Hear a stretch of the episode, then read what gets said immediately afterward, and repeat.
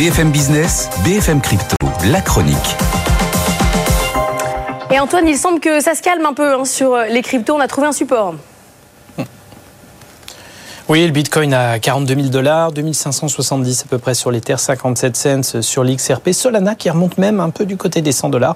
Les choses se calment un petit peu. On va guetter les, tendances sur les cryptos pour mesurer un peu l'appétit au risque des investisseurs et peut-être euh, voir des signes prémonitoires d'un sursaut sur l'ensemble des marchés qui en ont bien besoin. Alors, focus sur le cimetière des cryptos. Il y a de plus en plus de cryptos qui s'arrêtent. Qu'est-ce qu'elles deviennent? Oui, révélation de la grande plateforme CoinGecko. Alors, euh, présent sur ce marché depuis ses tout débuts et qui a coté quasiment tout ce que la planète a connu de, projets crypto. Et si le gros du marché s'est resserré autour d'une dizaine de grosses capitalisations, on les connaît Bitcoin, Ether, USDC, etc., beaucoup, beaucoup sont effectivement morts. Sur 24 000 cryptos cotés sur CoinGecko depuis 10 ans, 14 000 sont désormais éteintes, à savoir, il n'y a plus aucune activité commerciale autour d'eux.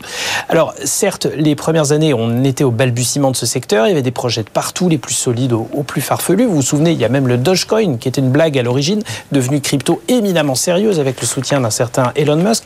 Mais beaucoup, beaucoup ont fait long feu. En fait, l'essentiel de cette épuration a eu lieu après la très forte spéculation euh, autour du Bitcoin en 2021. Énormément de projets sont nés pour tenter de, profiter de cette vague. La grande majorité n'a pas tenu après la correction qui s'en est suivie, l'hiver crypto. D'ailleurs, c'est même sans parler des cryptos frauduleuses. Hein. Une étude Solidus Labs a démontré que plus de 80 000 crypto-arnaque avait eu lieu à ce moment-là. Du coup, plus de 7000 projets ont été anéantis sur la période et rien que ça représente plus de la moitié des projets crypto éteints depuis le début. Le marché s'est donc assaini avec l'année dernière seulement 300 cryptos décédés, comme on dit, le plus faible taux depuis 2017, preuve qu'on est sans doute reparti sur des fondamentaux un petit peu plus sains et des projets réellement solides. Merci beaucoup Antoine.